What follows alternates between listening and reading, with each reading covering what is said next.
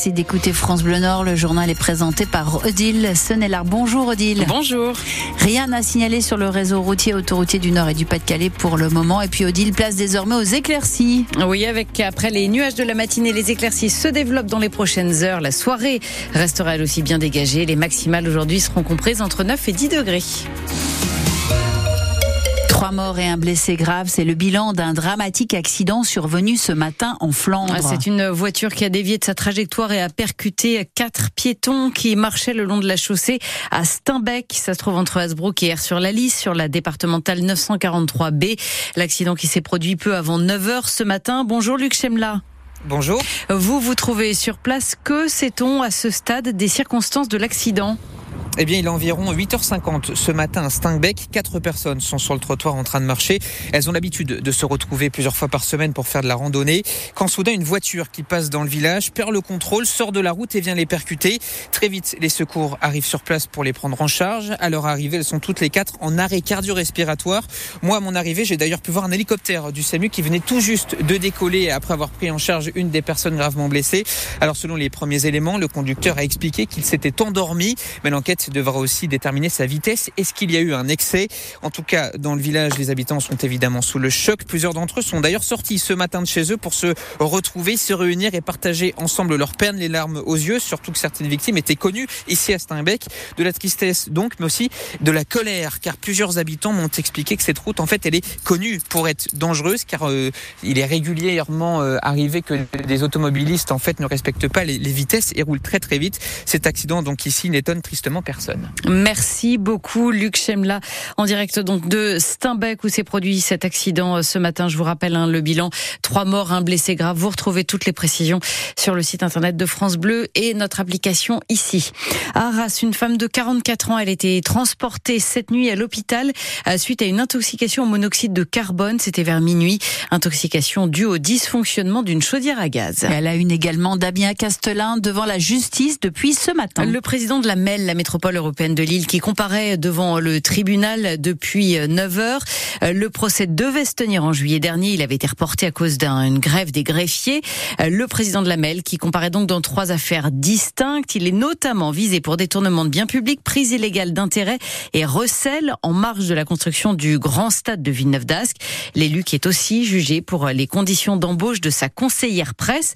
Hélène Fromanti, vous suivez ce procès pour nous depuis ce matin? Oui, euh, cette fois, euh, en effet, Odile, pas de grève des greffiers, de demande de renvoi ni d'absence notable. Damien Castelin est arrivé euh, un peu avant 9 heures, discrètement, avec ses deux avocats, costume bleu marine, l'air serein et plutôt souriant. Et l'audience s'est donc bien ouverte vers 9h30 au sous-sol du palais de justice. D'emblée, la présidente du tribunal rappelle les trois affaires dans lesquelles le président de la MEL est visé. D'abord, celle dite des pierres bleues que Damien Castelin est soupçonné d'avoir reçu du groupe Eiffage en échange de l'attribution de la construction du grand stade. Puis celle appelée euh, Fred Bush et favoritisme. On parle là du détournement soupçonné d'une vingtaine de milliers d'euros d'argent public via des notes de frais. Ainsi, vous le disiez, que des conditions d'embauche suspectes d'une conseillère presse. Enfin, troisième et dernière affaire, celle dite des frais d'avocat. Damien Casquelin est là euh, soupçonné d'avoir utilisé les financements de la MEL pour euh, régler plus de 22 000 euros de frais de justice. C'est donc sur ce troisième dossier que le tribunal s'est penché ce matin avec une première longue audition de Damien Castelin, le président de la MEL, qui semble bien décidé à vider son sac, à se défendre pendant ces quatre jours de procès. Vous pouvez parler un peu moins vite, lui demande la présidente du tribunal. Il faut bien que Madame la greffière vous entende et elle tente de tout écrire. Pardon, Madame la présidente. Compte rendu de cette première matinée d'audience signée Hélène Fromantier, donc ce préfet, ce procès de Damien Castelin, euh, qui est prévu pour durer jusqu'à jeudi. Le Premier ministre Gabriel Attal recevra demain après-midi la FNSEA et les jeunes agriculteurs, alors que le syndicat envisage une reprise prise des actions si les récentes annonces du Premier ministre ne sont pas suivies d'effets concrets d'ici au Salon de l'Agriculture. Le président de la FNSE, Arnaud Rousseau, qui estime que les mesures ne vont pas assez, vite, il faut accélérer le tempo, dit-il. Le marathon des carnavaleux se poursuit avec les trois joyeuses à Dunkerque. Après le célèbre lancer de hareng hier depuis les balcons de l'hôtel de ville, place aujourd'hui à la bande de la Citadelle, le carnaval qui se poursuit aussi bien sûr à Bayeul avec cet après-midi le carnaval des enfants avant le grand défilé des chars demain à l'occasion de Mardi Gras. Une fois que la folie du carnaval sera retombée, il sera temps d'aller profiter de Bellward, le parc d'attractions belge qui ouvrira ses portes pour la saison le 30 mars et qui vient de présenter ses nouveautés, en particulier Amazonia. C'est un nouveau manège aquatique avec de grosses bouées que nous présente Stéphane Lemay, qui est le directeur du parc. Attraction composée notamment de deux lifts, comprenez deux ascenseurs. Notre nouveauté, grande nouveauté, euh, attraction Amazonia est une attraction à l'eau familiale, très familiale. Et il y a trois spécificités. Il y a un toboggan à l'eau. Et après, il y a deux lifts. Et un des deux lifts, c'est une lift verticale vers une hauteur de 19 mètres.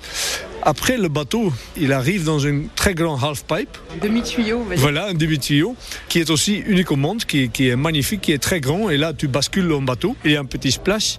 Et après, vous entrez de nouveau dans, dans la station d'embarquement. Et il y a une chute de 5 mètres en bateau. Et après, l'attraction est finie. Donc, ces trois éléments font que c'est une attraction unique au monde, qui dure presque 6 minutes. Donc, une expérience très longue et unique. Normalement, une attraction, c'est entre 1 minute et 2 minutes à peu près. Donc c'est une expérience unique et magnifique euh, dans cette nouvelle zone. Et le parc a tout de même euh, investi 14 millions d'euros dans cette attraction. Le parc qui attire chaque année 800 000 visiteurs, dont environ 40% de Français. Et puis un mot du très bon bilan de l'île Art Up. On vous en avait parlé dès vendredi, la foire d'art contemporain qui a refermé ses portes hier à soir à l'île Grand Palais, à l'île Grand Palais, une 16e édition qui a particulièrement bien fonctionné avec près de 30 000 visiteurs comme l'année dernière.